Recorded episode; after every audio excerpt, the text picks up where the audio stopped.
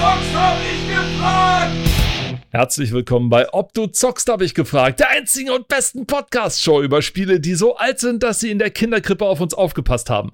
Mein Name ist Robert hier aus Potsdam und wie immer mit dabei der einzige Grafiktriebtäter, konsolige Sachverständige und Träger des Spiele-Nobelpreises aus Leipzig, Paul. Hallo Paul.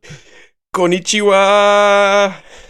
Grüßt euch und äh, Happy New Year, also fast so gut wie beinahe. Es kann ja, geht ja bald los, denke ich mal, je nachdem, wann ihr den Podcast hört. Also wir gehen jetzt mal davon aus, dass ihr den Podcast hört, bevor es die Stunde Null geschlagen hat und ein neues Jahr unserer Und- Wert. Und wenn nicht, wenn ihr das danach hört, dann erstmal guten Morgen und lasst euch die Sardinen und das rohe Ei schmecken. Ja. so, beziehungsweise, guten Morgen, Guten hi, Morgen. hier sind Robert und Paul. Grüßt euch. Psst, wir sind auch ganz leise. So. Ihr könnt ja Nicht. leise drehen, wenn es euch zu laut ist. Ach. Ja, und, und äh, wenn es an einem besonderen Tag eine besondere Folge gibt, dann gibt es natürlich auch ein besonderes Thema. So haben wir das ja bisher meistens gehandhabt oder so wollen wir das gerne auch wieder handhaben. Es gab zu Weihnachten eine schöne Sonderfolge und jetzt gibt es auch eben zu Silvester eine schöne Sonderfolge.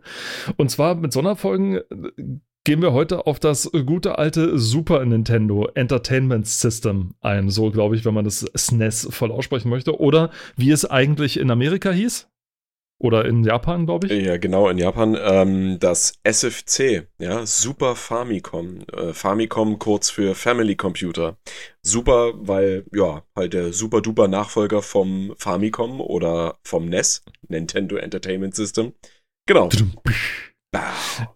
Darauf gehen wir Fangen heute ein. Fangen wir vielleicht mit den persönlichen äh, oder mit der persönlichen Verbindung wie immer zu, zu der Konsole an oder so. Da Yeah. würde gerne ich anfangen, weil meins ist wesentlich kürzer. also Das denke ich mal, du doch wesentlich gar kürzer. nicht. Wesentlich kürzer, na, ich kann es mir zumindest vorstellen, also wesentlich kürzer.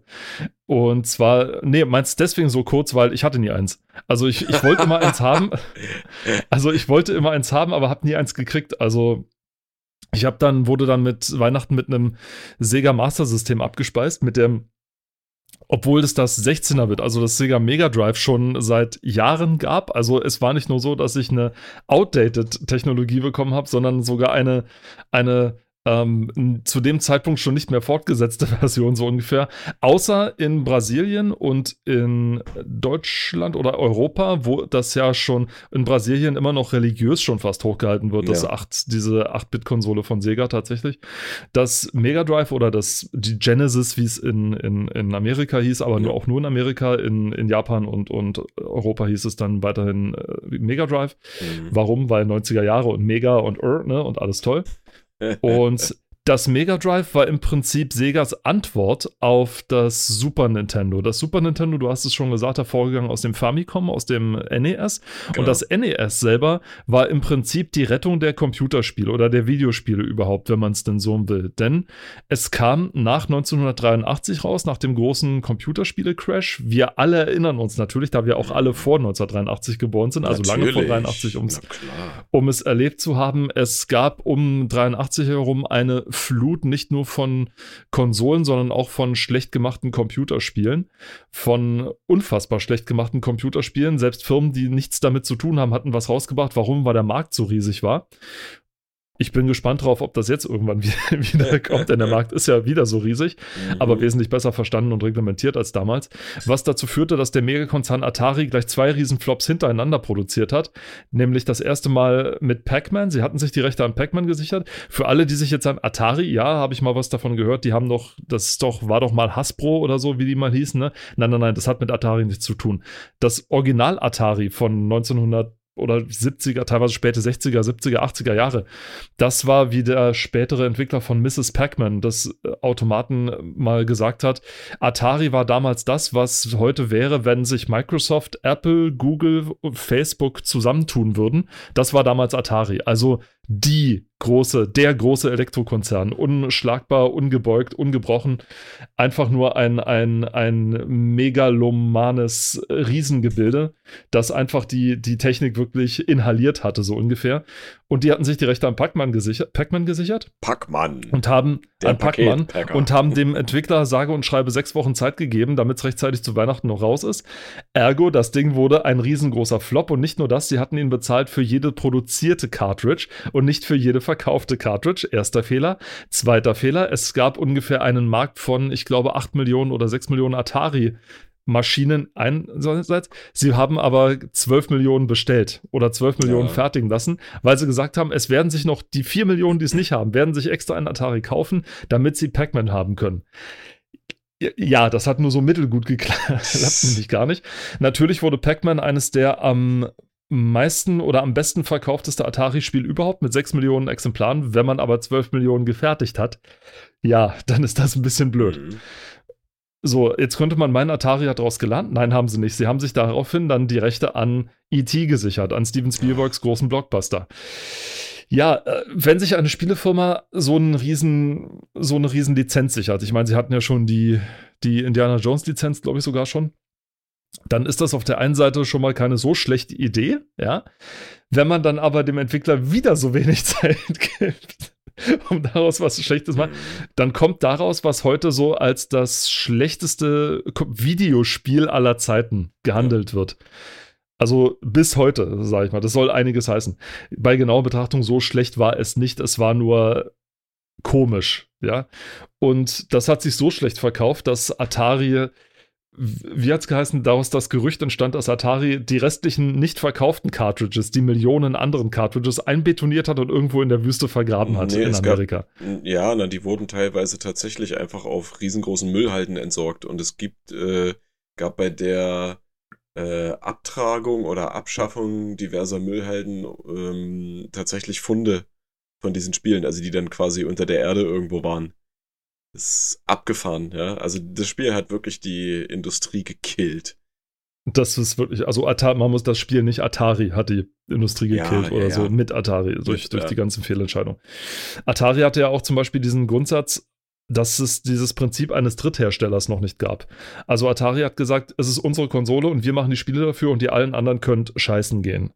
Das so ungefähr haben die es denen gesagt. Da haben sich mehr oder weniger, hat sich kaum einer dran gehalten. Atari hat geklagt wie bescheuert und verloren wie bescheuert. Es war ein Riesenkampf und ein ständiger Knatsch zwischen Drittherstellern und was weiß ich was. Allerdings haben wir auch zum Beispiel Electronic Arts der zu verdanken. Dadurch ist dadurch entstanden. Activision ist dadurch entstanden. Also das damalige Activision, das hat mit dem heutigen Activision überhaupt nichts mehr zu tun. Und alles Mögliche. Es sind ganz tolle Person, Person, Personalien draus gegangen, wollte ich fast sagen. Vorhin Persönlichkeiten Auch die, daraus auch. Personalien sicherlich. Und Leute, ich glaube, die in den Mitte der 70er geboren sind oder sowas, werden, werden sagen, dass das Atari die Maschine war, auf der sie ihre ersten Computerspielerfahrungen gemacht haben. Aber nichtsdestotrotz, Atari killte sozusagen 83 den Videospielmarkt, in dem sich dann die Videospiele nicht mehr so gut verkauften und die Marketingleute in ihrer weisen Voraussicht, also das waren dieselben Hirnis, wie es heute sind, dann sagten, naja, dann äh, kann man mit Computerspielen eben nichts mehr verdienen. Ja, also ist wie heute Electronic Arts das macht. Ja, Electronic Arts macht, was weiß ich, ein scheiß Strategiespiel. Das scheiß Strategiespiel verkauft sich nicht, weil es scheiße ist und da heißt dann, ja, dann sind Strategiespiele wohl tot. Ne? Ähnliches Prinzip damals auch. Mhm. Außer einem Hersteller, den es seit den des späten 19. Jahrhunderts schon gab, nämlich Ich gehe noch Nintendo. darauf ein, ja, ja. Ja, Nintendo. Die sagten, nö, vielleicht sind die Spiel Computerspiele nicht tot. Vielleicht waren die einfach nur Kacke, die ihr gemacht habt. Und brachten dann eine Konsole raus, nämlich das NES dann. Ich glaube, wann war das? 1984, 85 oder so war das? Ne? Also so Mitte der sein. 80er ungefähr. Also es, ich, gehe ich gehe nachher noch mal ein bisschen mehr auf die Geschichte und die verschiedenen elektronischen Geräte ein, aber ja. Das kannst du gerne jetzt übernehmen, denn hier endet dann so langsam das Wissen, was Nintendo bei. Nee, nee, ist so, weil es ist, es ist nun mal Sachen, die, die ich nicht selbst persönlich verfolgt habe. Ich hab, kann mich nur daran erinnern, wie ich Super Mario unwahrscheinlich gerne gesehen und gespielt habe, weil es ja auch promoted wurde ohne Ende. Du konntest Mario gar nicht ent, äh, entkommen. Sag ich mal. Ja. ja, also es war ja eine, eine da war ja eine Promotion-Maschinerie dahinter hoch drei. Also du, wenn du eine Frauenzeitschrift ausgeschlagen hast, also eine diesen typischen damals als Frauenzeitschriften verkauften Illustrierten, da war ja, sogar da war Super Mario drin, als Werbung, als zum Aufkleber, Sticker. Es gab eigene Magazine, es gab Bücher, es, es gab in, im Fernsehen lief es ständig und du hast es in jedem Supermarkt gesehen, wo ich die dann haufenweise gespielt habe oder bei einem Kumpel, der das dann haufenweise gespielt hat. Es gab Promotion-Sachen, gerade zu Weihnachten.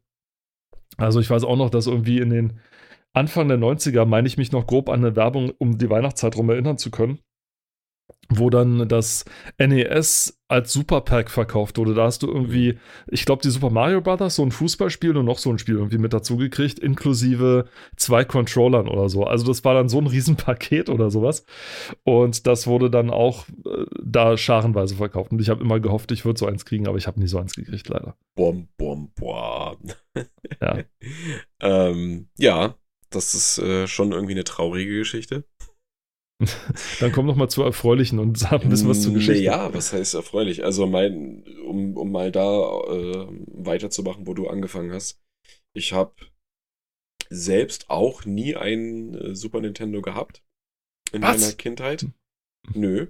Ähm, erst jetzt kürzlich äh, habe ich mir quasi eins erworben. Nicht nur quasi, sondern ich habe eins erworben. Und Stolz. ja. Und äh, meine Überschneidung war, dass, oder mein, mein, mein, mein Schnittpunkt mit der Konsole war, dass ein ehemaliger Klassenfreund von mir, also Schulfreund von mir, Klassenkamerad, äh, so ein Ding gehabt hat. Worauf wir dann zusammen diverse Spiele gespielt haben. Meistens war es Mortal Kombat tatsächlich oder Mario Kart. Ja. Wir alle hatten diesen Freund, der einen Super Nintendo ja, hatte. Ne? Also ich selber nie und äh, ja, naja, auf jeden Fall, so bin ich damit in Kontakt gekommen. Es ist dann aber auch irgendwann in Vergessenheit geraten. Ich habe dann später, äh, also ich habe einen Gameboy bekommen, ich habe einen Nintendo 64 gehabt und ich, äh, ich weiß so, First World Problems, aber äh, den Super Nintendo hatte ich halt nie. Und ich habe bis zu dem Zeitpunkt, wo ich mir jetzt einen gekauft habe, ähm, immer so diesen, naja, diesem Ding so hinterher gehangen quasi, ja, sag ich mir so. Also es war, ich habe tolle Erinnerungen, ich habe auch bei anderen Leuten später dann noch damit gespielt und äh, es gibt so geile Spiele, also auch wirklich Meilensteine, die ganze Franchises quasi etabliert haben, also erst so richtig etabliert haben. Und ja, da war ich dann auch schon immer so ein bisschen hinterher und habe jetzt, wie gesagt, meinen eigenen, den ich aber erstmal noch richtig äh, hier zum Laufen kriegen muss, muss ich dazu sagen. Ähm, das ist nämlich mit modernen Fernsehgeräten gar nicht mehr so einfach. Wir sprachen ähm, schon in unserer Speedrun-Folge drüber, ne? Ein bisschen, genau, ja. Und, Über die Problematik, ähm, ja. Genau, der Grund, warum wir eigentlich heute über den Super Nintendo und nicht über den, äh, also über das SNES und nicht über das NES oder äh, FC oder SFC sprechen, ist, ähm, weil der Super Nintendo im Prinzip ja schon schon eine der Konsolen gewesen ist oder auch noch heute ist, die wirklich einen, einen Grundpfeiler gesetzt haben. Ne? Also so wie der wie das Nintendo Entertainment System quasi die Spielebranche, oder die Videospielbranche muss man ja sagen, äh, so ein den Arsch gerettet hat, hat der Super Nintendo im Prinzip das Ganze weitergeführt, auch wenn er seine Höhen und Tiefen hatte. Da können wir später auch noch mal ein bisschen so drauf eingehen, aber äh, das hat meistens was mit der Firmenpolitik von Nintendo zu tun. Ähm, aber auch da kann ich vielleicht so ein bisschen Licht drauf scheinen lassen, um das vielleicht ein bisschen besser zu verstehen. Ähm, Shine a Light. Shine a Light, genau.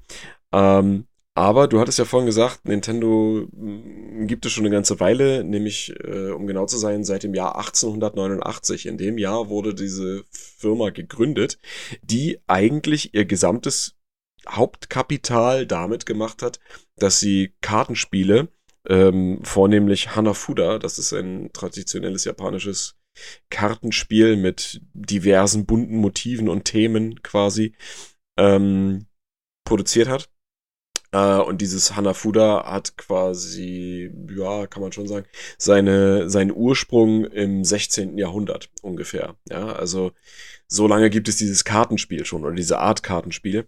Und die Firma hat ja quasi ihr ganzes Kapital damit gemacht oder ihr Hauptkapital, wie ich schon gesagt habe. Und hat dann sogar später mal mit äh, Walt Disney einen Vertrag geschlossen, um Karten von deren äh, bekannten Figuren zu machen, also Mickey Mouse, Donald Duck und Co. Keine ähm, schlechte Idee. Nee, keine schlechte Idee, äh, aber es war halt nicht die Zukunft der Firma. Und im Jahr 1949 hat äh, ein gewisser Herr Hiroshi Yamauchi die Firma übernommen von seinem Vater. Äh, und das war nicht nur ein sehr charismatischer Typ, das war eigentlich auch ein ziemliches Arschloch, kann man sagen. ähm, der hat eine man super, muss die Dinge beim Namen ja, der hat eine super, super strikte und auch verbohrte Politik, Firmenpolitik äh, gefahren. Ähm, der hat, als er die Firma 1949 übernommen hat, erstmal alle Angestellten, die Familienmitglieder waren, gefeuert. Ja, hat ähm, kurz darauf, als dann immer mehr äh, Leute sich beschwert haben und auch in Streiks getreten sind, hat er die Leute, die gestreikt haben, von der Arbeit äh, befreit, also quasi auch wie eine Entlassung. Ähm, und hat ja, hat immer mehr und mehr seine eigene, seinen eigenen Willen und seine eigene Politik durchgesetzt. Ähm, das hat der Firma was gebracht, aber äh, sein eigenes Familienleben ist so ein bisschen dazu, darunter zusammengebrochen. Ähm, und er war zudem dann auch noch ein übelster Womanizer, würde man sagen heute. Ähm, er hat mehrere außereheliche Beziehungen gehabt, ja, solche Sachen. Ich hat, wollte gerade fragen, Womanizer im Sinne so Molesting-mäßig nee, oder nee, so? Nee, nee, nee, Also tatsächlich äh, im Sinne von, also das weiß ich nicht, ob er sowas gemacht hat. Ich hoffe mal nicht, aber so tief ging meine Recherche nicht. Ähm, weil es soll ja heute eher um die Konsole gehen und nicht um die Personen, die dahinter stehen. Ähm, hm. Aber er, er, hatte tatsächlich mehrere außereheliche Beziehungen, ja, oder auch Flirts und solche Sachen. Ähm, und das Witzige war, äh, er war nicht nur ähm, naja, ein strikter Kopf, sondern er hat auch sehr, sehr, sehr viele Ideen gehabt, ne? Also äh, so äh, Entwicklungsideen, ne? Aufgrund seines Womanizer-Daseins hat er tatsächlich schon mal daran gedacht, äh, etwas, was es heute überall in Japan gibt, ähm, zu entwickeln oder zu, zu erschaffen, und zwar so Stundenhotels, ne? Diese Love Hotels, wie sie in Japan heißen. Das war mal eine Oha. Idee von ihm, die aber nicht ganz geklappt hat. Und deswegen hat er, er hat dann auch mal in Taxiunternehmen investiert und solche Sachen. Also der war ein Hans Dampf in allen Gassen, was so Investitionen und Ideen angeht, ne? Nicht nur mit anderen Frauen, sondern halt auch geschäftlich. Und ähm, das hat aber auch dazu geführt, dass äh, in der Firma, ja, einige Dinge schiefgelaufen sind, ne? weil er halt immer seinen Kopf durchsetzen wollte und so weiter. Ne? Und nach und nach hat die Firma oder hat, hat er aber auch äh, erkannt, dass, ähm, naja, e-, elektronische Videospiel, also elektronische Videospiele oder Konsolen oder Arcade-Maschinen, ne, dass die quasi so äh, im Kommen sind. Also wir reden jetzt noch in der Zeit vor dem Nintendo äh, Entertainment System sogar, ne, also vor dem Vorgänger des SNES. Und er selber hat auch äh, so diverse kleine, also Handheld-ähnliche Dinge ähm, gespielt. Und er fand aber immer, dass diese Spiele, die dort rausgebracht wurden, also muss man sich so vorstellen, das ist im Prinzip ähm, wie eine Arcade-Maschine, nur für zu Hause in klein als Handheld, ja, ähm, mit einem Spiel. Also man kann keine anderen Spiele drauf spielen. Es ist ein Spiel drauf und das wird gespielt. Ja, ähm, er fand halt immer, dass die nicht schlecht waren, aber man konnte sie, man hätte sie noch verbessern können. Das war dann quasi die Geburtsstunde von dem Nintendo Game Watch. Das kennen vielleicht einige von euch, die sind momentan auch gerade wieder so ein bisschen im Kommen. Man kann sogar mittlerweile bei Mediamarkt und Saturn und Co. äh, ohne jetzt, also wir sind nicht gesponsert, ich will das nur äh, nennen, weil das äh, mir aufgefallen ist, kann man tatsächlich in Anführungsstrichen moderne Game Watch Versionen kaufen. Ähm, was das genau ist, im Prinzip hast du äh, Klassikerspiele wie Donkey Kong oder das erste Zelda-Spiel oder äh, keine Ahnung, ich weiß nicht, ob es mit Tetris eins gibt, aber du hast es, es sieht aus wie ein Nintendo DS, ist zum Aufklappen und du kannst darauf im Prinzip dieses Spiel spielen. Das funktioniert, glaube ich, über so einen LCD-Bildschirm oder so. Und du hast natürlich auch eine Uhr oder einen Wecker drin. Ne? Also deswegen Game and Watch. Watch nicht wegen gucken, sondern Watch wegen der ah, Uhr. Ähm, okay, ich hätte jetzt gedacht, wegen. wegen naja, wegen nee, also schon, schon. Ne? Und wenn man sich die Modelle mal anguckt oder so eine Game Watch, dann fällt einem schon auf, dass das später, also dass das im Prinzip der geistige Vorläufer von so einem Nintendo DS ist. Ne? Im Prinzip technisch gesehen oder chronologisch gesehen ist es der Vorgänger vom Game Boy, der später noch erschienen ist. Und ähm, genau, also wie man sieht, Nintendo hat schon früh angefangen, sich in dieser Branche quasi, naja, mit solchen Geräten zu etablieren. Es gab sogar mal ein Shooting Trainer, das ist auch wie so ein Ar Arcade-Game mit so einer Lightning Gun oder Light Gun. Ne, ähm, kennt vielleicht auch einige von euch. Das sind im Prinzip Accessories, also Zubehörteile, mit denen man äh, auf den Bildschirm zielen kann, meistens in der Form einer Schusswaffe. Hoho, wer hätte es gedacht? ähm, also alle Leute, die zum Beispiel äh, Time Crisis kennen oder Duck Hunt oder äh, äh, House of the Dead und so. Duck ne? Hunt. Das sind, das, das bekannte. Sind, ja, ja. Das sind alles äh, Lightning Gun Spiele, äh, wo im Prinzip ein Sensor oder so, so, so, ein Strahl im Prinzip misst, wo man auf dem Bildschirm ist. Und dann, ähm, genau, kann man da entweder rumballern. Ne? Carnival, ganz bekannt. Ja, genau, zum Beispiel. Ne? Gab's als Carn ist nicht von Nintendo, aber nur so zum Beispiel. Und die allererste ähm, ja, Heimkonsole, wenn man so möchte, von Nintendo war etwas, das kannte ich vorher auch nicht, muss ich echt gestehen. Ähm, das nannte sich äh, Color TV Game 6. Das sieht eigentlich auch aus wie so ein, also es gab dann später auch noch ein Color TV Game 15. Ähm, da waren offenbar äh, je nach Zahl, also 6 oder 15, ähm, vorgefertigt halt Spiele drauf. Und man hat dann zwei so, naja, ich weiß nicht, dieses Gerät könnte auch direkt aus einer, aus einer Metro kommen, also aus einer, aus einer U-Bahn oder aus einer S-Bahn, ne, womit halt, oder Straßenbahn, womit die Straßenbahn gesteuert wird, so sieht das aus. Zwei Rädchen, die man drehen kann und in der Mitte ein paar Knöpfe. Also, äh, ja, nicht einfach zu bedienen wahrscheinlich, ne? Und äh, so hat sich das weiterentwickelt. Dann kam, wie Robert schon gemeint hat oder erzählt hat, äh, Famicom bzw. Nintendo Entertainment System, also NES, was die Spielebranche gerettet hat, die Videospielbranche. Und anknüpfend an diesen Erfolg, vorbei an den ganzen großen Konkurrenten, in dem Falle Sega, ähm, da kann ich vielleicht später auch noch was zu sagen, ähm, wurde schon im Jahre, ich kann es gleich benennen, im Jahre 1987 der Super Nintendo erwähnt in einer Pressekonferenz, ja. Ähm, ist das jetzt so erst erstmals urkundlich erwähnt, 1987? So ähnlich. Also ich, ich, kann sogar sagen, ganz genau, ähm, im, am 8. September 1987 wurde die ja damals als 16-Bit-Konsole angekündigte Super Famicom erwähnt. Mal, ja. Und da sind die also zur Pressekonferenz getreten und haben gesagt, wir sind heute zu Ihnen gekommen, um Ihnen mitzuteilen, dass also, heute äh, nee, tatsächlich, also tatsächlich war das so äh, gang und gäbe, dass solche Firmen dann die Presse zu sich gerufen haben und gesagt haben, Leute, passt mal auf, wir arbeiten hier an was ganz Großem. Äh, macht damit, was ihr wollt mit der Info, ne? Oder je nachdem, wie viel Info die rausgebracht haben. Aber das war tatsächlich so. Also auch Nintendo hat das so gemacht. Die haben äh, die, die Presse zu sich berufen und haben dann gesagt, so, ja, wir arbeiten hier an dieser Konsole. Das wird quasi die Videospielbranche revolutionieren. Ähm, ja.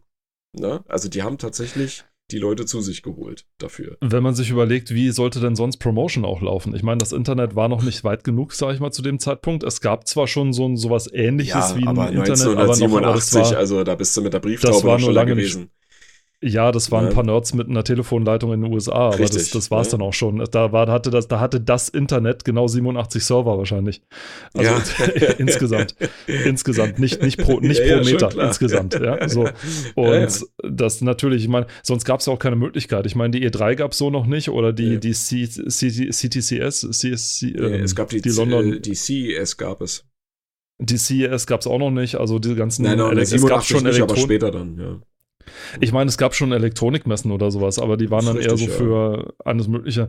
Aber dann, wenn man eine Meldung sehr schnell, sehr weit streuen wollte, dann war eine Pressekonferenz so ziemlich die einzige Möglichkeit, die man dann, sag ich mal, hatte. Ne? Ja. Und wenn dann halt nicht, und wenn man dann halt Nintendo heißt, ne, und nicht das, äh, äh, weiß ich nicht, das Buxtehuder Tageblatt vorbeikommt, sondern dann schon hier New York Times, äh, äh, New York Times, London Times oder was weiß ich was, oder Ja. überhaupt die Times weltweit, dann äh, ist das schon ein Ding, sag ich mal so. Damals hatte man ja noch den schlanken Vorteil, dass man 1987 noch in, in Hongkong noch großbritannische Zeitungen sitzen hatte, sag ich mal. Ja. Also die mussten nicht weit fliegen, um, um, um nach Japan zu gehen zur Pressekonferenz.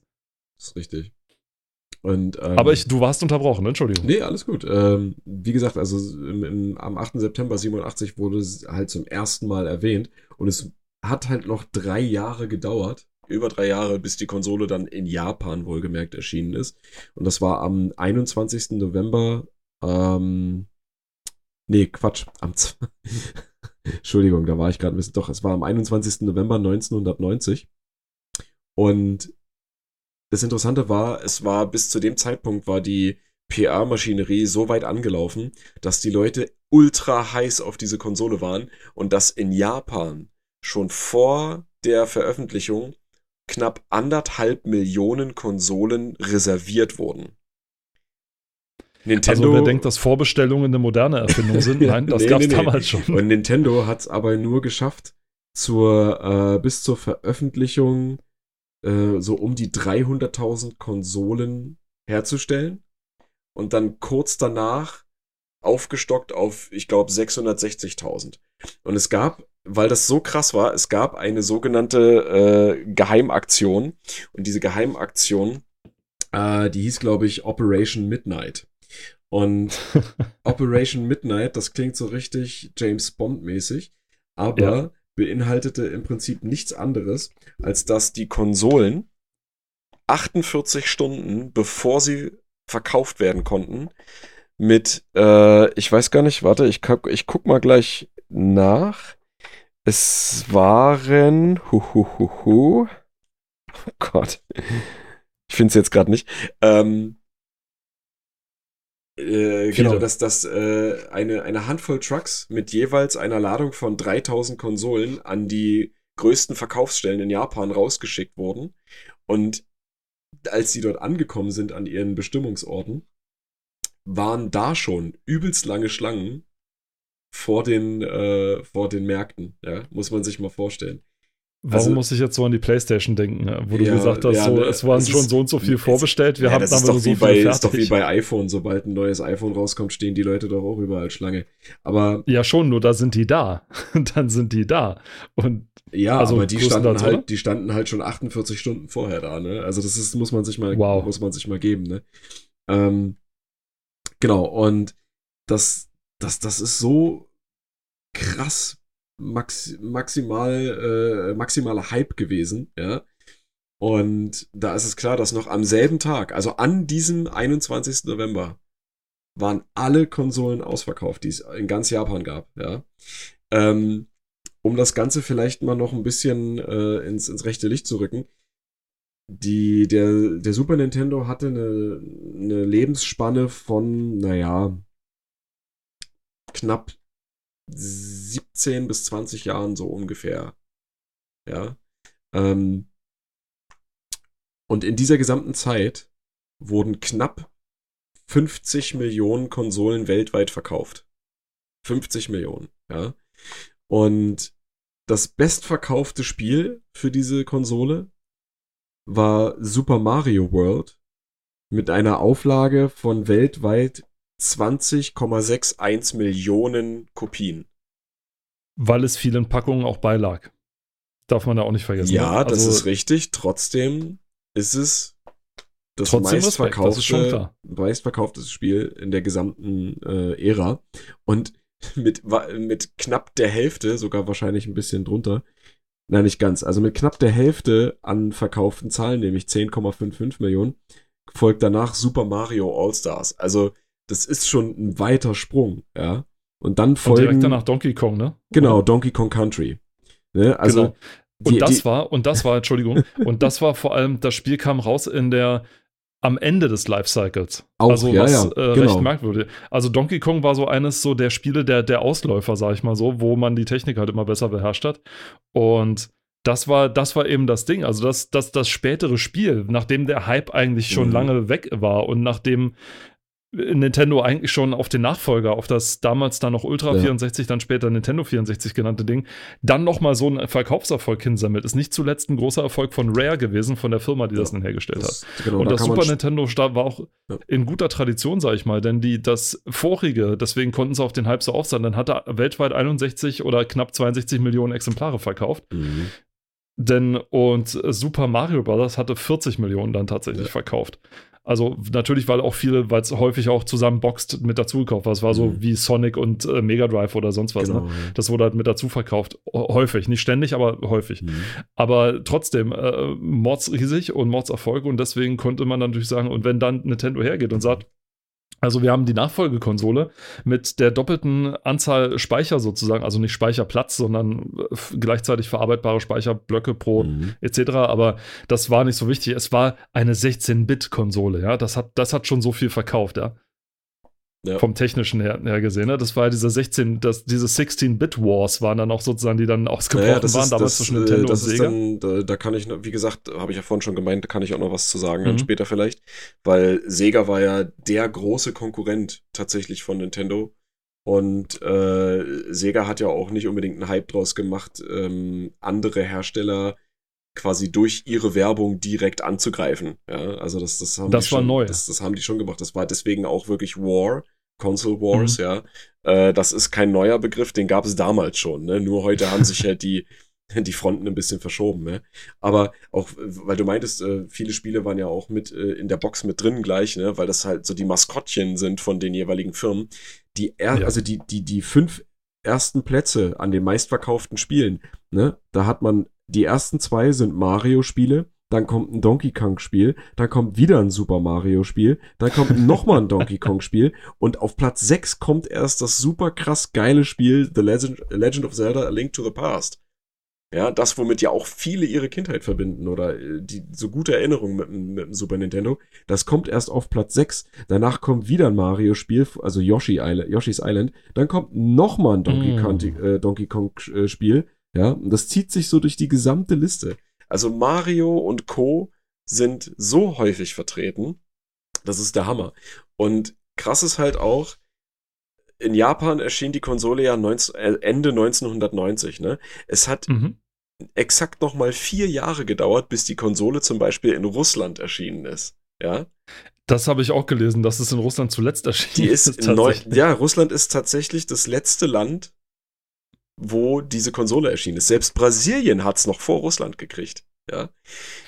Also Wobei man dazu sagen muss, hat es vielleicht auch damit zu tun, 1990 war in der Sowjetunion, Mhm. ne, war, war, hatte man in der Sowjetunion 91, also 90, 91 vielleicht noch ein bisschen andere Probleme. Ja, das ist außer, richtig. Ich meine, wie kriegen wir, wie kriegen wir das Super Nintendo jetzt da? ich sag mal so, ja, äh, Nintendo hat ja auch stark davon profitiert, dass sie gerade in dem Zeitraum, wo Japan, ähm, sag ich mal, äh, ja, wieder prosperiert hat. Ne? Also die hatten einen, einen verheerenden Krieg hinter sich, ja, mit Millionen von Verlusten durch die, äh, durch die Atombomben, ne? Durch die Bombardierung Tokios. Und ähm, das war was Separates. Also alle Geschichtsnerds jetzt nicht denken, dass ich hier Hiroshima und Nagasaki mit Tokio verwechsel.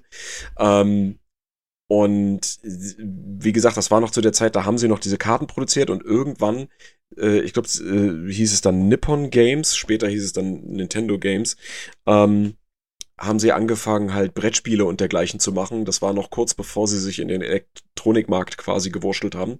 Und davon hat ja nur Nintendo prof also profitiert, ne? Dass in dieser Zeit der, der Markt mit äh, auch westlicher Verknüpfung und so weiter immer mehr pros äh, prosperiert hat. Ne? Also, dass die äh, an, an, ja, an finanzieller Macht auch gewonnen haben. Ja? Und, Tatsächlich. Ähm, was vielleicht einigen auch, äh, oder was einige vielleicht auch schon mal gesehen haben, ist, dass, ähm, das ist jetzt ein kleiner Sprung, dass die Konsole, äh, wie wir sie hier kennen, also die PAL-Version zum Beispiel oder die japanische Version, ähm, anders aussieht als die, die in Amerika zu haben ist. Stimmt. So. Äh, Unsere ist nämlich wesentlich farbenfroher, ne? Ja, na, ich würde nicht sagen farbenfroher, sind beide grau. Und was das angeht, ist die amerikanische die theoretisch, naja, wenn du, wenn du den Controller meinst. Ja. So, ne? Die Konsole an sich, da ist äh, die amerikanische Version etwas farbenfroher. Ähm, aber was meine ich eigentlich? Ähm, die amerikanische Konsole hat ein Design bekommen von einem Mann namens Lance Barr. Und dieser Mann äh, hat sich wohl gedacht, hey, äh, eure Konsole sieht scheiße aus, ich mach die mal ein bisschen anders. Nee, das hat er nicht gedacht. Ähm, aber warum genau dieses Design entstanden ist, das kann ich jetzt noch nicht sagen. Das äh, so, so, tief habe ich dann nicht recherchiert, muss ich zugeben, aber ich kann es nachholen. Warum kann ich euch auch gleich sagen. Ähm, und diese Konsole sieht wirklich bedeutend anders aus. Ne? Also und die PAL-Version und die japanische Version, die ist ja, hat runde Ecken, die hat einen angenehmen, na, so warme Grautöne, würde ich mal behaupten, kann man so bezeichnen. Ne? Und sieht, wie ich finde, im Vergleich zu der amerikanischen besser aus. Die amerikanische, die ist sehr kantig, sehr hellgrau, fast schon weiß, so ein schmutziges Weiß hat dafür aber äh, lila oder fliederfarbene Tasten. Das, äh, ja, also designtechnisch vielleicht äh, damals verbesserungswürdig. Gut, aber ja, definitiv verbesserungswürdig. Beziehungsweise war es ja eigentlich eine, naja, andersrum. Es ist eine Verschlechterung von dem, was wir schon hatten. Oder was, was es schon gab. Ähm, es gab natürlich bei dem anderen Design auch noch diverse andere Dinge zu beachten, ähm, wie zum Beispiel der Unterschied zwischen PAL und NTSC. Ne? Ähm, du kannst zum Beispiel japanische und also ist auch eine NTSC-Art äh, äh, und europäische, zum Beispiel PAL-Spiele oder auch in Australien, die haben ja auch das gleiche. Du kannst solche Module, also Cartridges, nicht in eine amerikanische Konsole stecken oder umgekehrt. Ähm, da gibt es auch noch Unterschiede, die sind dann auch region-locked und so weiter. Ähm, aber auf dieses Thema Region-Lock haben wir schon früher mal in anderen Folgen Bezug genommen. Und mhm. äh, was auch interessant ist, schon für den Super Nintendo hatte Nintendo mal versucht, ein, äh, ein CD-Laufwerk herauszubringen. Also nicht erst beim Nintendo 64. Da gab es ja mal die Idee für das äh, 64DD Disk Drive, ja, was auch ein Deswegen übelster mal, Flop war. Liebe Besitzer, äh, guckt mal unter eure Konsole. Richtig, genau. Wenn ihr eure Konsolen umdreht, dann seht ihr, ach, guck an, da sind ja Fächer, die man aufmachen kann und dann sind da Steckplätze und Kontakte. Wofür sind die?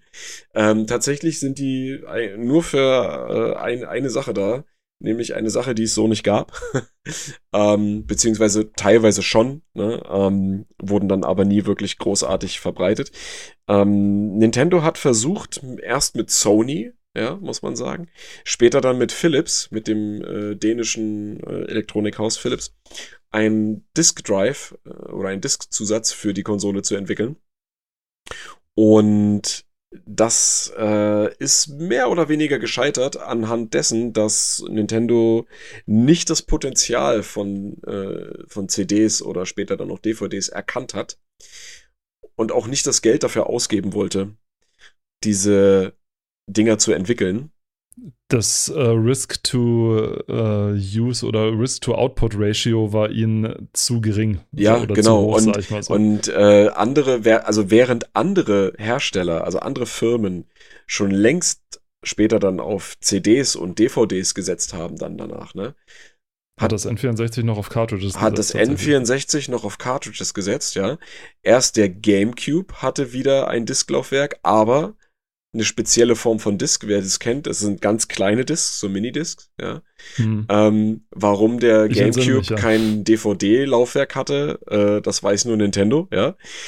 Ähm, sogar die Wii und die Wii U hatten spezielle Diskgrößen, ja. Und dann mit der Switch kam wieder der Turn back zu, äh, zu den Cartridges, ja. Also, das sind ja im Prinzip jetzt so Speicherkarten nur, aber ist ja nichts anderes.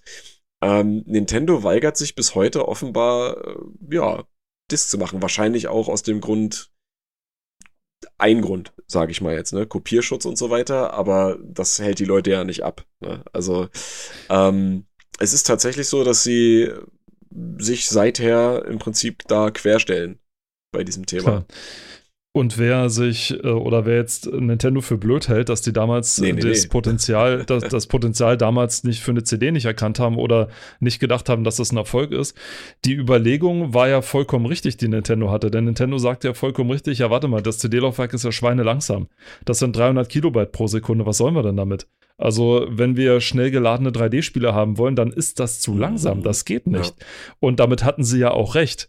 Genau deswegen hat ja nicht nur Philips mit Nintendo erst was am Laufen, sondern Philips hat auch zum Beispiel die 3DO mit einem CD-Laufwerk bestückt, unter ja. anderem, sag ja. ich mal. 3DO war ja nicht nur eine Firma, sondern war auch, ähm, war auch die, war auch ein Konsolenhersteller sozusagen. Mhm. Das heißt, die haben sich in alle möglichen Richtungen bewegt. Es war damals in der Luft, dass der, der nächste große Sprung muss mit einem CD-Laufwerk sein. Ja. Die Frage war nur, wer traut sich das und wer macht's?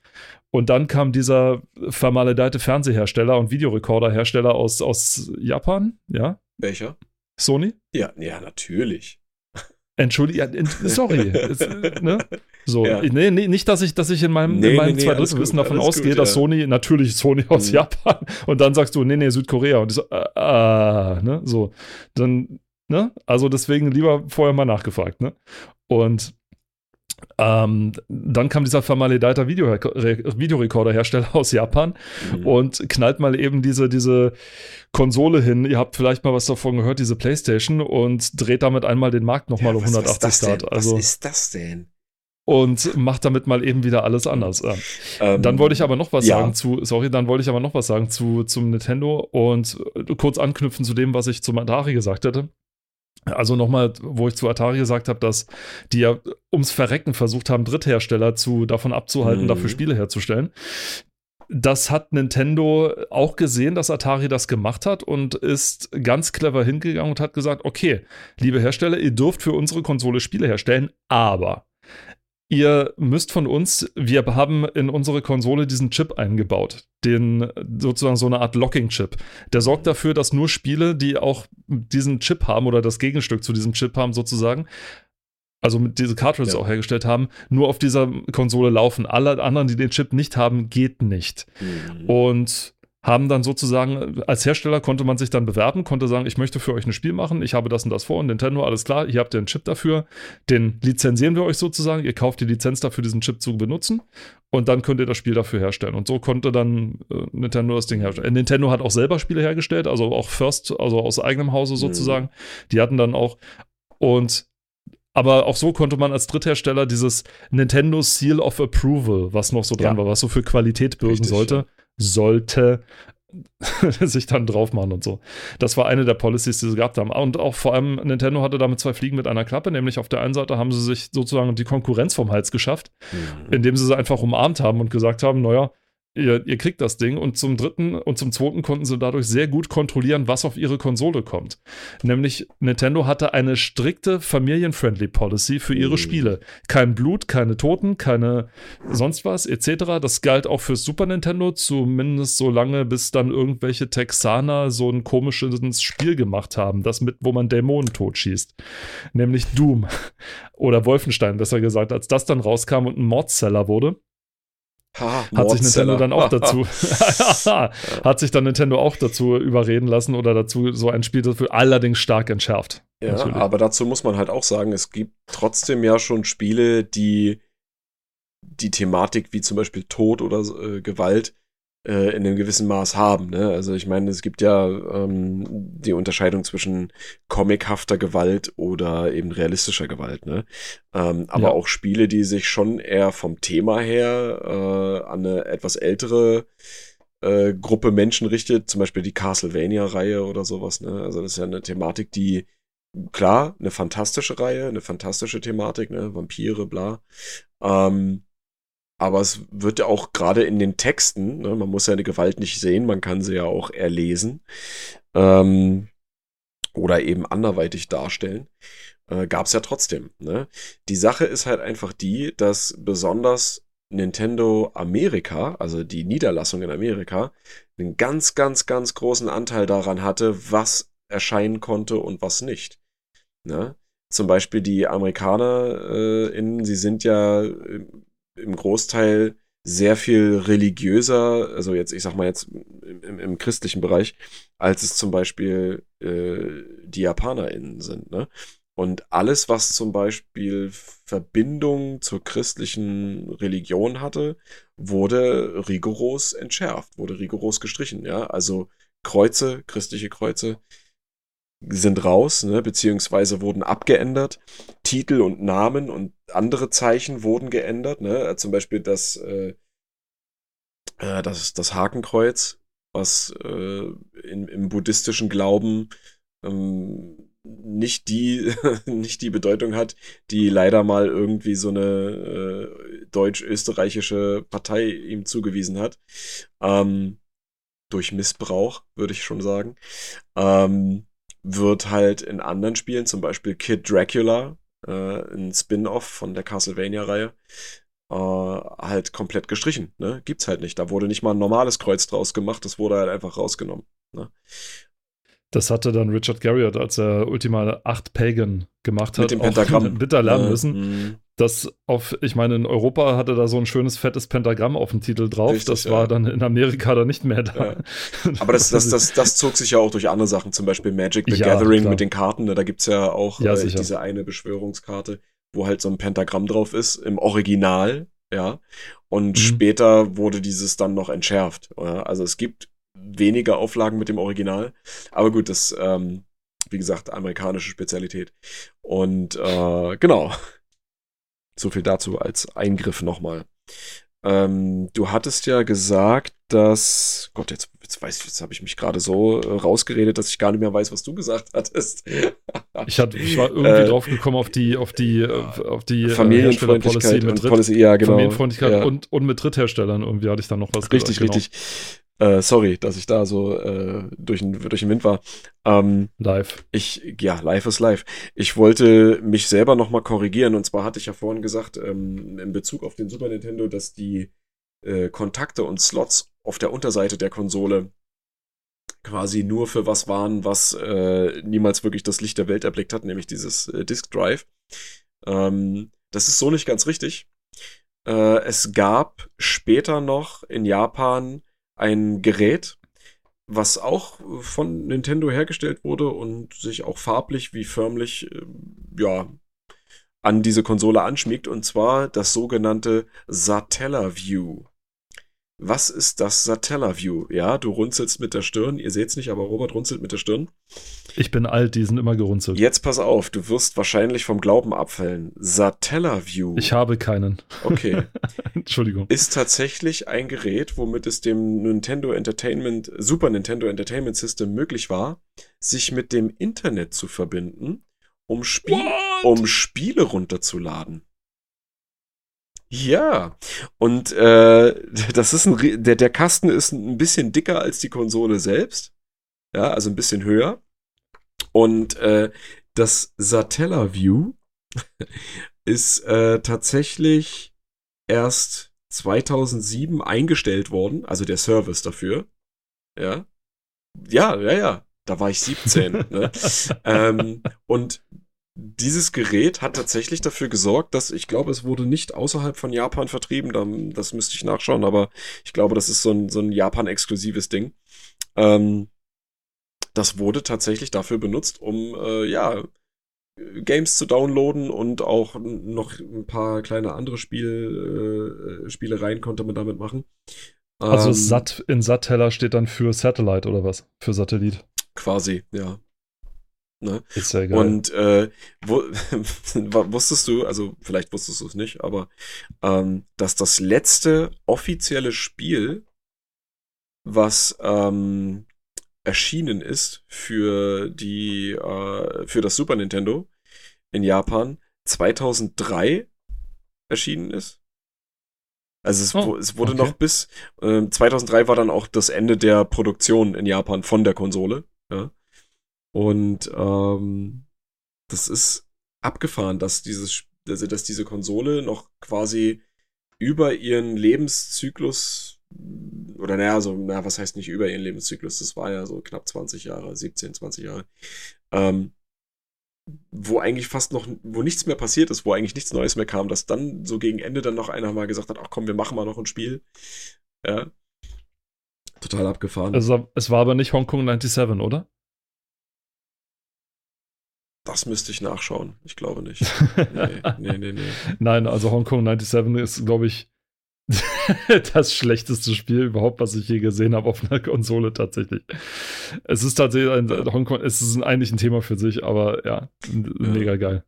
Und äh, hier von, von diesem, ähm, was, was, was mir auch gerade noch einfällt, äh, von diesem Satellaview, ne, wurden knapp zwei Millionen Exemplare in Japan verkauft, ne? Also es war nicht äh, unbekannt dort, ne?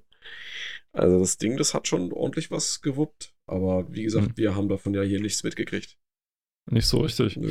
Kommen wir doch mal zu den Spielen, die man drauf spielen konnte oder die Oh man, Gott, ja. äh, die, die es dann dafür gab. Ich meine, da müssten wir eigentlich auch so eine zehn, eine zehn, eine zehnteilige Folge dann draus machen, so Super Nintendo-Spiele. äh, theoretisch schon, weil ich hatte dir ja schon mal äh, vor einiger Zeit erzählt, wie viele Spiele es überhaupt gab.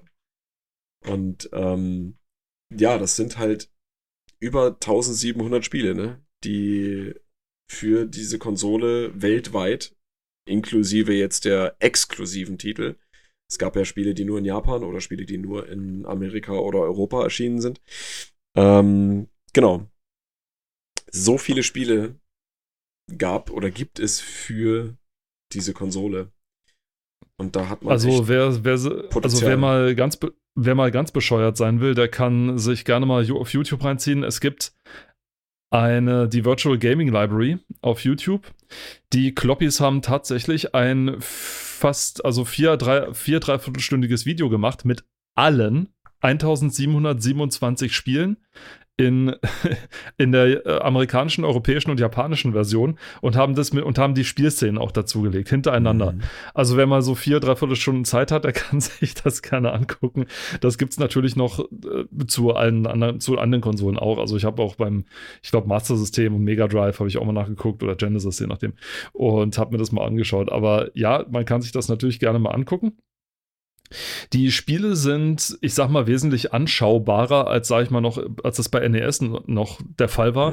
Denn 16-Bit erlauben nun mal ein bisschen mehr, einfach ein Mehr an allem. Also mehr, ein Mehr an Sound vor allem. Das Super Nintendo klang besser, hatte einen legendären Soundchip drin. Wobei ich immer noch glaube, dass der vom Mega Drive besser war als der vom Super Nintendo. Aber darüber, wie gesagt, kann man sich ja Nee, streiten. ich habe gerade, da, da muss ich mal kurz einhaken. Ähm, ich, der Grund, warum ich hier so viel äh, dazu sagen kann oder auch äh, recht schnell mal was äh, recherchieren kann, ist, ich habe hier vor mir ein tolles Buch liegen. Ähm, das ist die sogenannte Super Nintendo Anthology in der Gold Edition von dem wunderbaren Publisher Geeksline. Ähm, das ist ein französisches Verlagshaus und äh, diese Bücher sind ursprünglich erst in Französisch erschienen und wurden dann übersetzt. Dazu habe ich auch eins über den Nintendo 64. Und Das sind halt unterschiedliche AutorInnen, die dann äh, jahrelang äh, Recherche da reinstecken und alles fein säuberlich auflisten. Und da bin ich hier gerade ähm, über die äh, Soundausgabe äh, geblättert, tatsächlich während du gesprochen hast. Ähm, und da gibt es Mega Drive und Genesis Stereo, ja, ist super, also Stereo Sound ist super eingeschränkt im Gegensatz zu dem vom mm, Super Nintendo. Ja, ich kann dir später mal ein Bild davon schicken. Äh, das ist viel feiner aufgeteilt und du hast im Prinzip mehr, mehr Klangweite im Prinzip. Ja? Also was das, was ausgegeben wird. Kann gerne sein, dass das technisch dann natürlich ausgereifter war. Ich meinte vom äh, Gefallen her und das ist ja. Ach so, ja, okay, sorry, das, das hatte ich überhört. Hatte ich halt, habe ich halt mehr den Soundtrack oder lieber den Soundtrack eines Mega Drive im Ohr, als den vom Super Nintendo, sag ich mal, den ich persönlich noch ein bisschen zu plärrig finde, als im Gegensatz zum Mega Drive, der vielleicht aufgrund seiner Eingeschränktheit so ein bisschen matter äh, klingt ja. oder wärmer. Andere würden sagen dumpf, aber ich sage, er klingt, er klingt hier ein bisschen wärmer. Und dann durch eine ein ganz anderes Sounderlebnis macht als der Super. Nintendo Chip, der natürlich auch, ja, natürlich der ein bisschen mehr Varianz, äh, ein bisschen in Anführungszeichen mehr Varianz geboten hat als der Mega Drive Chip. Und obwohl das Mega Drive nach dem Super Nintendo kam, darf man ja auch nicht vergessen. Also mhm. die Chance hätten sie gehabt. Wahrscheinlich ging bei Mega Drive, deswegen, ich glaube, das war einer der ganz wenigen tatsächlich technischen Vorzüge, das Mega Drive hatte. Nämlich die, äh, der, der, der, die CPU war schneller als mhm. die. Und nee, die, die, Auflö die Auflösung war höher und die CPU Achso, ja, die Auflösung schneller. war höher, ja, das stimmt. Und die CPU war ein bisschen schneller. Das Ding ist aber bei so einem Gerät äh, zählt nicht das stärkste Glied in der Kette, sondern das schwächste Glied in der Kette. Das heißt, eine noch so schnelle CPU nützt nichts, wenn der RAM nicht so schnell ist wie die CPU. Was generell so, sag ich mal, der Fall ist. Ne? Mhm. Deswegen muss jetzt die CPU, ich weiß nicht, ob es da schon das Konzept Grafikchip schon gab oder nicht. Oder ob das auch alles von der CPU gemacht wurde, weiß ja. ich jetzt nicht.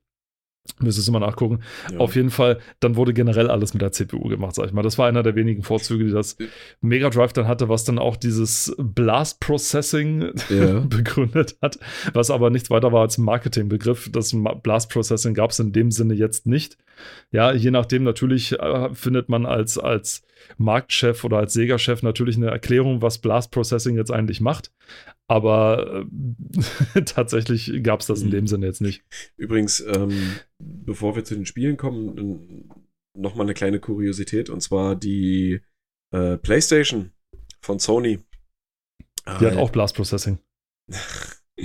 die die äh, ist tatsächlich entstanden zum Teilen auf äh, Gerätschaften, die vom Super Nintendo einfach kopiert wurden. Ne? Also Prototypen von der PlayStation.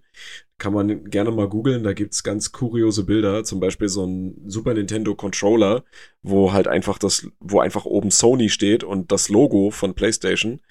Ähm, das, das waren quasi so die Development Kits für die Developer der Sony PlayStation. Ja? Äh, ganz abgefahrene Sache. Also das sind echt kranke Hybride aus zwei technischen Gegenständen, also einmal dem Nintendo, äh, also dem Super Nintendo und der zukünftigen PlayStation. Sieht richtig, richtig hm. abgefahren aus. Aber gut. Ist da nur noch ähm, irgendwo das, das uh, Super Nintendo Development Kit zu sehen oder ob sowas gab oder sonst was? Äh, ja, gibt es hier drin auch, aber das müsste ich erst suchen. Also da gibt's, gibt's Weil halt ich mich ja immer gefragt habe, auch als Kind schon, habe ich mich gefragt, wie machen die das?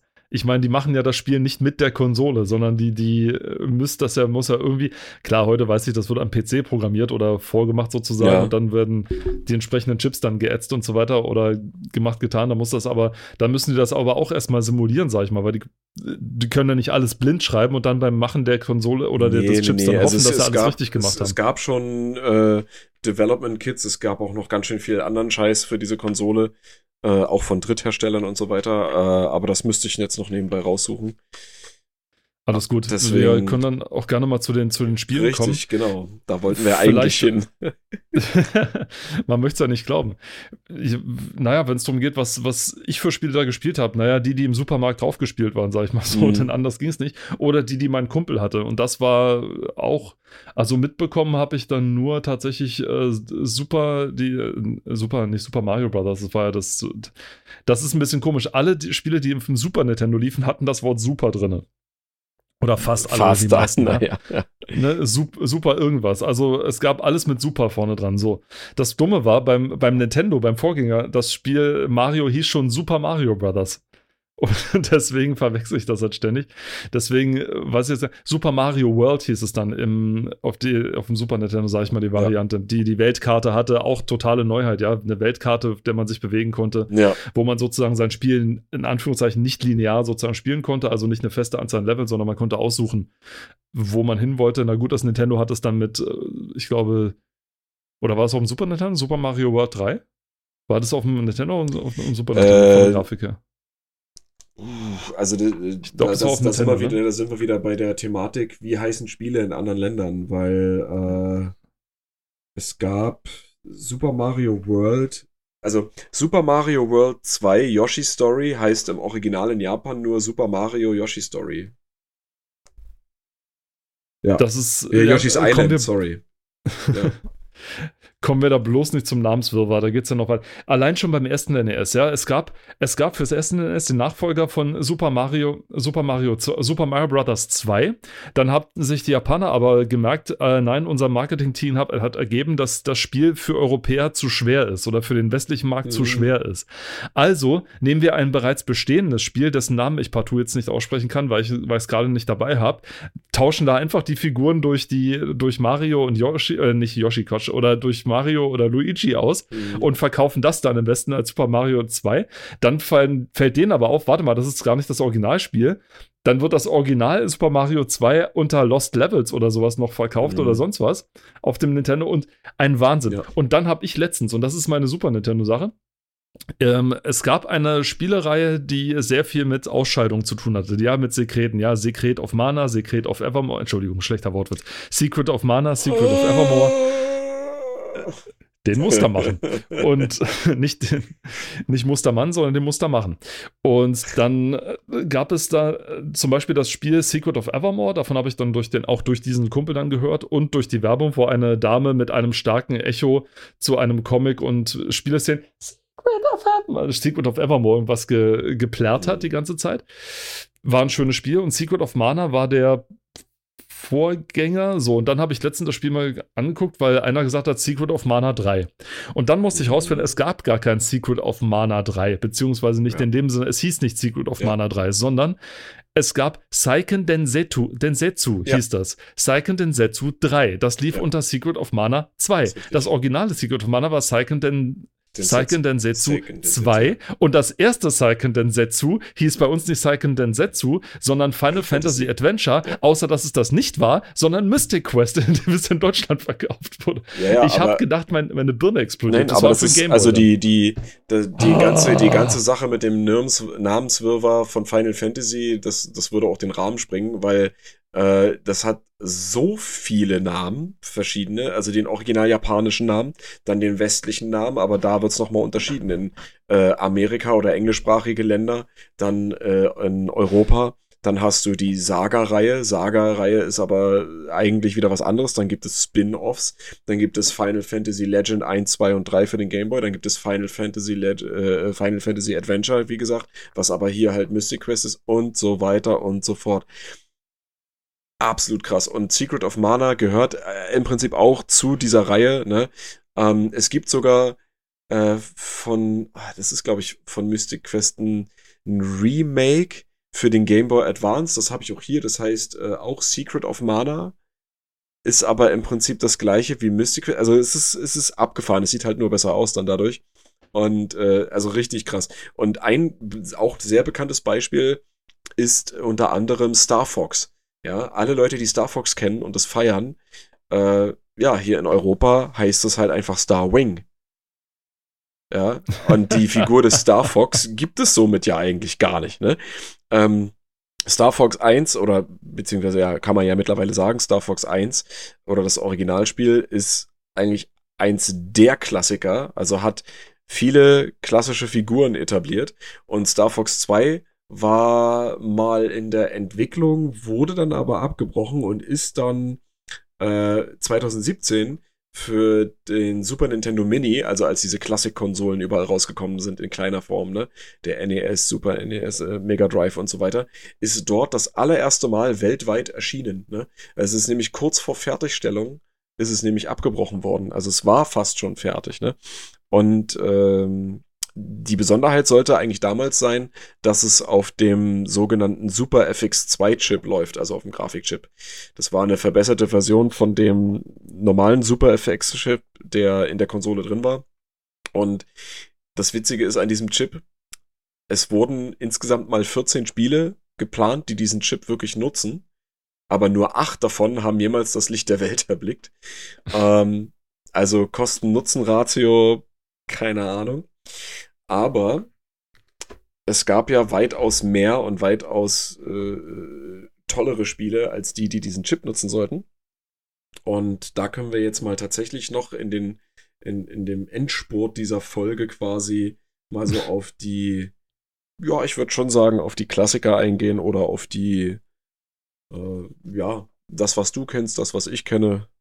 Vielleicht noch eins vorher, wer äh, mal wissen wollte, wie verwirrt die Werbeprofis in Deutschland waren, wie man jetzt unbedingt diese Spiele bewerben soll. Also gerade Mystic Quest, der kann sich gerne mal auf YouTube auch wieder die Werbung von damals angucken. Oh Gott, ja. Großartig. Also Mystic Quest geht ja noch, ja. Wir nehmen einfach irgendwie so ein, so ein, ja, keine Ahnung, was das war, ein neunjähriges Kind, das wir so in, Klamo in modernen, mythische Klamotten reinstecken und lassen es ein Schwert aus dem, also so, so König Artus mäßig ein Schwert aus dem Stein ziehen, ja. Finde das, also immer mit demselben Sprecher, also die hatten auch immer denselben Sprecher gebucht dafür. Ja. Der muss so eine Shot, einen Schotter verdient haben damals, das gibt es überhaupt nicht. Der dann gesagt hat, äh, mit nur einem Ziel, finde das magische Schwert. Eine Herausforderung, die nur die Besten bestehen. Ja? Also das Spiel ja. war dermaßen auf Kinder ausgelegt, das gibt es überhaupt nicht. Also verpasste Zielgruppe eigentlich. Und ja. wer die absolute, den absoluten Todes Werbe, die Todeswerbung sehen will, der muss sich mal von Zelda Link to the Past die Werbung angucken. Oh Gott, ja. Oh nein. Oh, ich erinnere mich, du hattest mir das sogar letztens Kindesträume sterben dort. Ich sage es dir, es ist so schrecklich. Tödlich. Sie lassen, sie, sie, sie haben gerappt.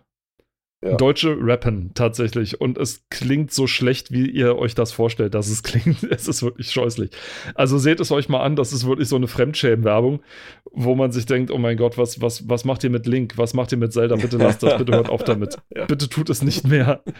Ich habe das nicht gesehen und ich, ich kann, I can never unsee it now, ja, und so. Ja. Also, aber so, wenn euch eure Kindheitserinnerung dran teuer, lieb und teuer ist, bitte guckt nicht diese Werbung an. Ich werde es jetzt ah, auch nicht ja, hier ja. abspielen oder sowas. In nee, nee, nee. Nein. Kommen wir lieber zu den, zu den Klassikern. Genau. Also, äh, genau. Also, also äh, natürlich ist, ist, Link to the Past ist ja ein Klassiker. Also richtig. nur die Werbung auch dazu, wenn nur, nur auf Platz 6 der meistverkauften Spiele.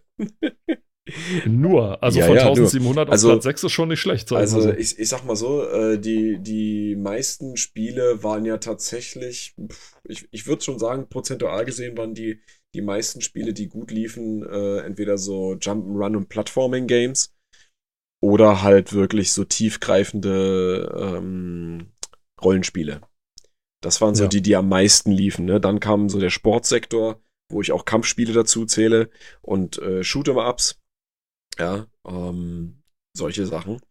Und du sagtest ja Rollen, du sagtest ja so eher langgezogene Rollenspiele. Das war ja auch so dem Technischen geschuldet, dass das jetzt erstmals möglich war, tatsächlich solche großen Spiele dann auch reinzubauen. Ja, ja, richtig, ne? Also du hattest ja endlich die Möglichkeit, ja. Na, du hattest ja endlich die Möglichkeit, auf der Karte oder sonst wo auch diese, die, die Eigenschaften, die Werte, sag ich mal, zu speichern oder weiterzuentwickeln, ja, etc. Also das vor war, allen Dingen auch das die, war ja, die, die, die Massen an, an Texten, ne? Also je nachdem, ja. wie groß das aufgelegt war, gab es ja auch sehr viel Text. Ja. Und gerade die äh, Final Fantasy Spiele oder alle aus dieser Reihe, die hatten ja nun mal viel Text, weil da gab es ja auch in Anführungsstrichen Zwischensequenzen. Ne? Es gab auch Spiele, die schon Videosequenzen hatten, das, äh, das stimmt, aber meistens war das ja alles irgendwie in-game. Und äh, das wurde halt durch Texttafeln äh, erreicht, ne? Und wenn man dann halt sowas hat wie ein, wie ein Shoot'em Up, da ist nicht viel mit Text. Also braucht man zumindest nicht viel, ja. Und wenn ich bei Shoot'em Up mal bleibe, da gibt es eine sehr bekannte Reihe, äh, die auch, äh, also die hier in Deutschland ähm, auch der Zensur zum Opfer gefallen ist, beziehungsweise auch in anderen europäischen Ländern. Und zwar rede ich von Contra. Contra hierzulande mhm. vielleicht eher bekannt als Probotector. Super dämlicher Name. Ähm, ist ein Shoot'em Up, bei dem man alleine oder zu zweit äh, ja gegen Alien-Horden, äh, die so ein bisschen teilweise auch an den Herrn äh, Giga äh, erinnern, was die, was das Design angeht. Ähm, also so eine Mischung aus äh, Maschine und äh, Biomasse teilweise. Ähm, genau, gegen die man da kämpft. Man kämpft sich von links nach rechts durch die Gegend. Es gibt auch, ich glaube, ein oder zwei Level, wo man quasi von unten nach oben äh, läuft, um zu simulieren, dass man irgendwelche Gänge lang geht. Ähm, ja, und hierzulande wurden dann die menschlichen äh, Hauptcharaktere äh, durch Roboter ersetzt, sowie auch andere menschliche Gegner. Und das Ganze dann halt unter einem anderen Namen verkauft. Wie gesagt, Probotector. Und auch da gibt es äh, namentliche Verwirrung, weil manche Teile ja hier auch gar nicht erschienen sind. Dann gab es Super Contra, das konnte hier aber nicht Super Contra heißen. Dann äh, und solche Sachen. Ne? Auch ursprünglich ein Arcade-Game, äh, aber bis heute mit Ausnahme von der neuen Iteration in 3D, die ein Mega-Flop war, eine super gute Reihe. Und wie gesagt, das gab es auch auf dem Super Nintendo. Und das ist ein Spiel, das habe ich tatsächlich nur in der zensierten Version natürlich ähm, auch gespielt, als ich kleiner war. Und das war ein verdammt hartes Spiel, muss ich sagen. Also wenn du so, so gar keine Erfahrung damit hast, woher auch damals, und du spielst das, du stirbst halt übel schnell. Aber wenn du dann auf dem Schulhof hier ein Gespräch gehört hast von jemandem, der einen kennt, der einen kennt, der dann sagt, hey, du musst die und die Tastenkombination eingeben und dann hast du irgendwie 40 Leben und kannst so lange spielen, bis du halt äh, weiterkommst, auch bei schweren Teilen, äh, dann hat man da sich einen kleinen Vorteil erhascht. Und ich rede eigentlich hier von nichts Geringerem als dem Konami-Code. Oh, ja. ja. Der legendäre. Der, der legendäre Konami-Code, ähm, der hat äh, da auch, also der hat, der hat da schon, ich weiß gar nicht, das war, glaube ich, so das erste Spiel, wo ich mit dem in Verbindung gekommen bin. So, ja. Es gibt ja bis heute, wird er in Easter Eggs verwendet oder alles Mögliche. Ne? Du kannst ein T-Shirt mit dem Konami-Code tragen und auf der Straße rumlaufen und irgendjemand erkennt es, ohne dass da also Konami-Code also, drüber steht, ja. Der Konami-Code war eine feste Abfolge auf dem Controller, die zu Richtig. drücken war. Ich weiß es nicht mehr genau welche. Du kannst wahrscheinlich äh, auswendig. Up, up, down, down, left, right, left, right, äh, A, B, A, B, Start, Select. Und okay. Ich glaube, ja, so das, ungefähr, das ist genau. Ne? Ja. Und den hat Konami in einer Menge Spiele, äh, seiner, seine Spiele eingebaut. Da gab es immer Extra-Leben oder Unverwundbarkeit, endlos Munition oder irgendwie sowas.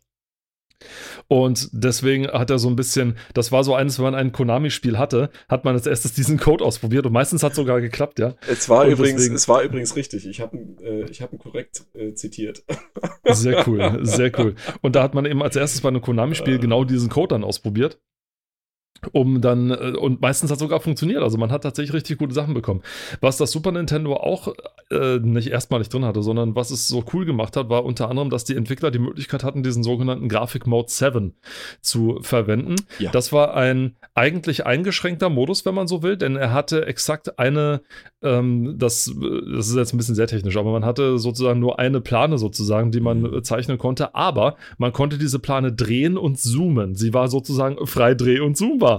Äh. Und man konnte, nein, aber man konnte dann durch diese drehende Fläche dann tatsächlich so ganz schöne Effekte machen, wie das zum Beispiel Final Fantasy gemacht hat oder mhm. am Anfang von Secret of Evermore, wo man ein abstürzendes Flugzeug sozusagen gemacht hat, indem man nämlich sozusagen die, die Erde unter sich dann gedreht hat und dann sozusagen ein feststehendes Flugzeug simuliert hat, als würde es irgendwo hinstürzen. Man hat es für diverse andere grafische Effekte benutzt, also natürlich und je, je länger die Konsole natürlich auf dem Markt war, desto mehr Hersteller hatten immer mehr und bessere Ideen, wie man das am allerbesten nutzen kann, bis dann sag ich mal, auch Donkey Kong Country, auch ein großer Klassiker von Rare, dann damals die Idee hatten, zwar nicht den Mod 7 zu benutzen, aber den Farbreichtum des Super Nintendo dazu zu benutzen, mit, vor, mit vorgerenderten 3D-Animationen sozusagen daraus seitlich zu fotografieren, dass man daraus mhm. sozusagen die Animationsstufen hat und sie dann ins Nintendo einzubauen. Denn von der Sprite-Größe her ging das ja, also die, die beweglichen Elemente auf dem Bildschirm waren ja wesentlich mehr als beim Nintendo. Jo. Das heißt, man konnte wesentlich größere und schönere Animationen darstellen und das sah dann aus wie 3D. Dabei war es kein 3D, es war halt, natürlich war es im Ursprung eine 3D, aber es war eine 2D-Fläche. Mhm. Das hat sogar die Nintendo-Leute überrascht, dass, dass, ja. Äh, wie sie das gemacht hatten. Damit hatten sie echt alle vom Ruder geholt. Also damit haben sie wirklich das Maximum rausgeholt und das war auch einer der Gründe, warum Donkey Kong Country auch im Lifecycle am Schluss noch so ein Riesenerfolg ja, war. Richtig. Weil es einfach so ein, nicht unbedingt ein technischer Vorsprung war, aber weil es eine neue Form der, der Nutzung von, von der Technik war, von der vorhandenen. Das ist richtig. Also wie gesagt, es wurden ja auch immer wieder neue Chips, also Grafikchips auch entwickelt, die dann halt ohne dass es die Endverbraucher in, bemerkt haben, im Prinzip äh, in die Produktion eingespeist wurden. Ähm, ein, ein leichtes Beispiel ist, ist unter anderem, dass die Ursprungskonsole ähm, zwei Chips hatte auf denen die Grafik lief und das dadurch ähm, dazu kam, dass das Bild leicht verschwommen war, also abge, ich weiß wie so ein Smoothing-Filter. Und es gab dann kurze Zeit später die sogenannte One-Chip-Variante, die heute auch, naja, recht beliebt ist äh, bei Nostalgikern, ähm, wie bei mir zum Beispiel auch. Die Konsole, die ich mir gekauft habe, ist eine One-Chip-Konsole. Ähm, einziger richtiger Vorteil ist im Endeffekt, dass das Bild etwas schärfer ist. Ja.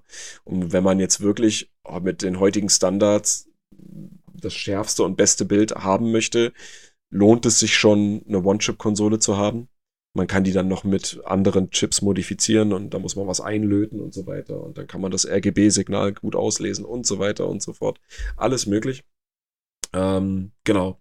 Aber was auch ähm, bemerkenswert ist, äh, auch da, damals gab es ja schon viele Lizenztitel. Ne?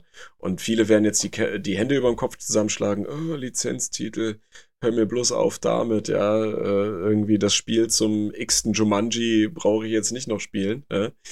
Ähm, tatsächlich aber sind einige, oder na, doch schon recht viele von den Lizenztiteln, darunter eben auch DC Comics, äh, Disney und so weiter, Marvel, ähm, tatsächlich sehr solide und sehr gut. Ne? Auch für den Super Nintendo gab es schon ein Aliens vs. Predator oder auch Alien-Spiel. Ja, es gab äh, Adams Family, es gab Batman und Robin, es gab Amazing Spider-Man, es gab Aladdin, es gab äh, ähm, hier, wie heißt es, äh, König der Löwen, ja, solche Sachen. Und die Spiele, die waren einfach grundsolide. Meistens waren es halt irgendwelche Jump-and-Run-Spiele oder Platforming-Spiele. Alien und Alien vs. Predator ähm, sind so Shoot'em-Ups, aber die waren echt gut gemacht. Ja, und das war für die damalige Zeit echt ein Wunder, dass man, sag ich mal, so mit den Lizenztiteln auch gut Geld machen konnte. Es gab ja auch die damals schon Wrestling-Spiele, die veröffentlicht wurden und Wrestling ist ja gerade in Amerika ein ganz großes Ding. Ja, und damit wurde natürlich auch viel Kohle gemacht. Ziemlich ziemlich gut. Also Lizenztitel sind jetzt kein neues Geschäft. Also äh, nochmal nee, zu Atari. Deswegen, die hatten, das hatte Atari schon, um sich ein, naja, auch ziemlich schwer verständliches und schlechtes Indiana Jones Spiel zu machen. es ist wirklich, ihr könnt gerne euch mal die Folge mit dem äh, äh, Video Game Nerd mal, mit dem Angry Video Game Nerd mal angucken, wo er sich die Indiana Jones Titel mal annimmt weil ich glaube, anders war, dass der neue Film damals rauskam oder sowas. Und da hat er dann mal so ein Special gemacht. Oh, es ist wirklich herzallerliebst, wie man damals mit so geringen Mitteln dann was machen konnte. Da war man natürlich froh dann, als dann, weil man mit dem Super Nintendo, wo es dann auch ein Indiana Jones Spiel gab, das natürlich wesentlich besser aussah und wesentlich mehr rausgehört hat. Also auch Star Wars-Spiele oder so weiter, ja. Für mich als Star Wars-Fan oder als Classic Star Wars-Fan, ne, bitteschön, mhm. ist das, ja, gab es da aber auch, auch ein sehr gutes Spiel, sag ich mal, zu in, in der Hinsicht. Und sowieso hat sich Nintendo auch mit den Star Wars-Spielen eigentlich immer einen Gefallen getan. Also auch auf dem Super Nintendo, äh, den Super Nintendo sage ich schon. Nintendo 64 gab es dann auch ein schönes. Gerade auch, wo dann mit zum ersten Mal dann Kyle Katan, also mit zum ersten Mal, eigentlich dann auf dem PC, mhm. aber Kyle Katan zum ersten Mal dann zu sehen war. Es war durchweg eigentlich immer eine gute Bank, sage ich mal, Lizenztitel auch zu kaufen. Also von Nintendo konnte man sich gut und gern auch mal einen Lizenztitel holen. Das war kein verschwendetes Geld sein, sag ich mal so. Ja, ja und genau, um zu den Sachen, die man immer gespielt hat, natürlich Super Mario World habe ich immer ganz gerne gespielt bei einem mhm. Kumpel, wenn er mich dann mal spielen hat lassen. Das war halt, wie man halt so ist mit sieben oder acht Jahren, ne? Da ist noch äh, sowas wie, wie Bescheidenheit gibt es da noch nicht, sondern man führt vor, aber wehe, du packst es an oder so weiter. Ne? Aber mein, mein, manchmal durfte ich dann doch. Fußball haben wir dann noch mal zusammen gespielt. Ich weiß aber nicht mehr, welches Fußballspiel das war. Und irgend so ein Kampfspiel, was ich bis heute nicht mehr identifizieren kann, welches das jetzt genau war. Da gab es ja nun einige. Ja. Aber es war nicht Mortal Kombat. Das, das war es äh, so, dann War es so ähnlich?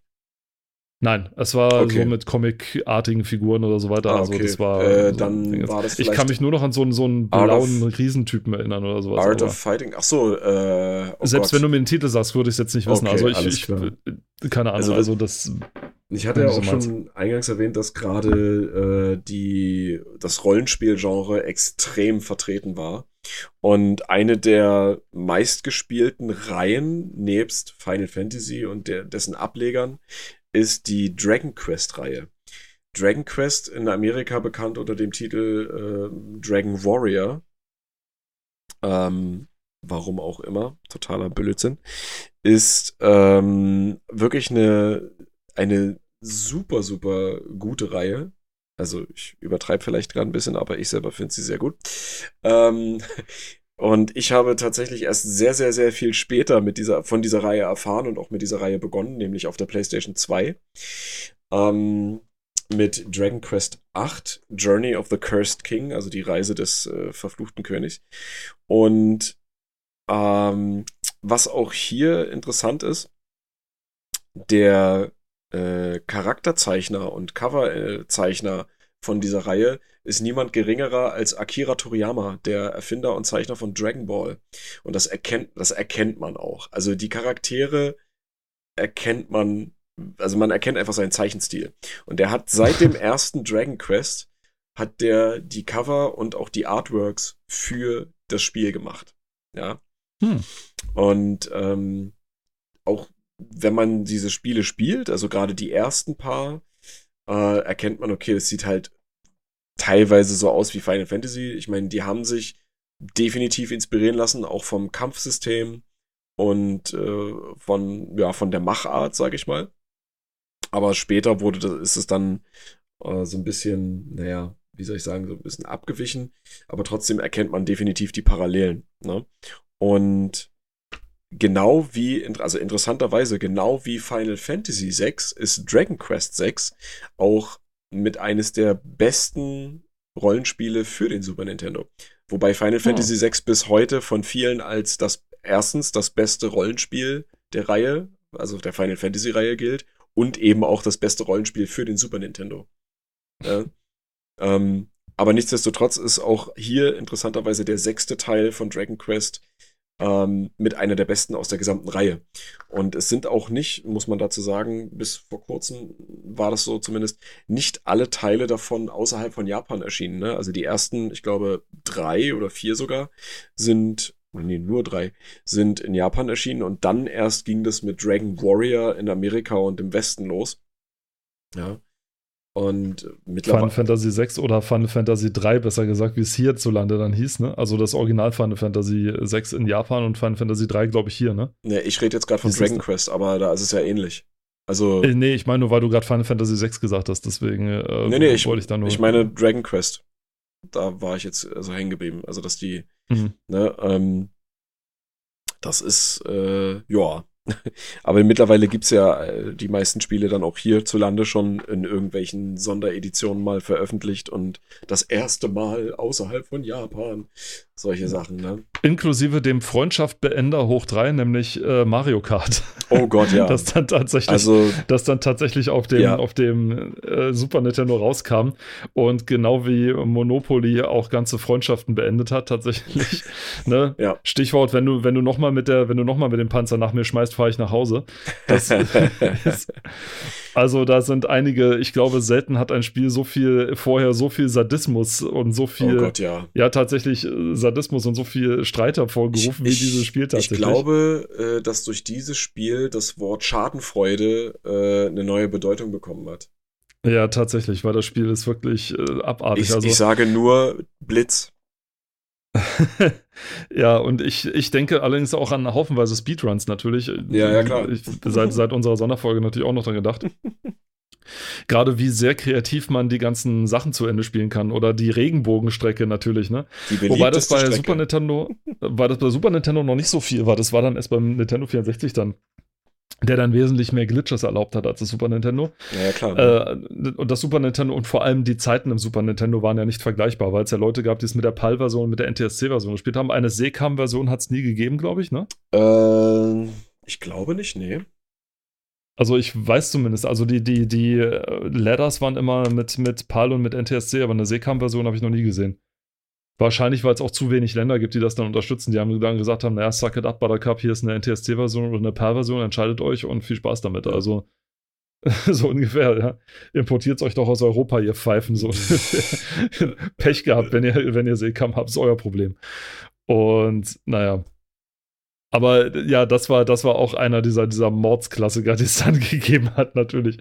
Und wie diverse andere Sachen natürlich auch. Mhm. Man hat zwar auch äh, anderweitig mit anderen Konsolen versucht, irgendwie zum Beispiel so große Rollenspiele zu machen. Also fürs Master-System, für Sega, auch für die 8-Bit-Konsole gab es Fantasy Star zum Beispiel, was da das Riesending war. Oh ja, Fantasy Star, ja. Fantasy Star, aber natürlich reichte das nicht mal ansatzweise dann an die besseren Spiele, sag ich mal, auf dem Super Nintendo an. Einfach weil du mehr Platz hattest, ja, weil einfach mit 16-Bit wesentlich mehr möglich war, als mit 8-Bit nun mal, wie das dann nun mal so ist, ne?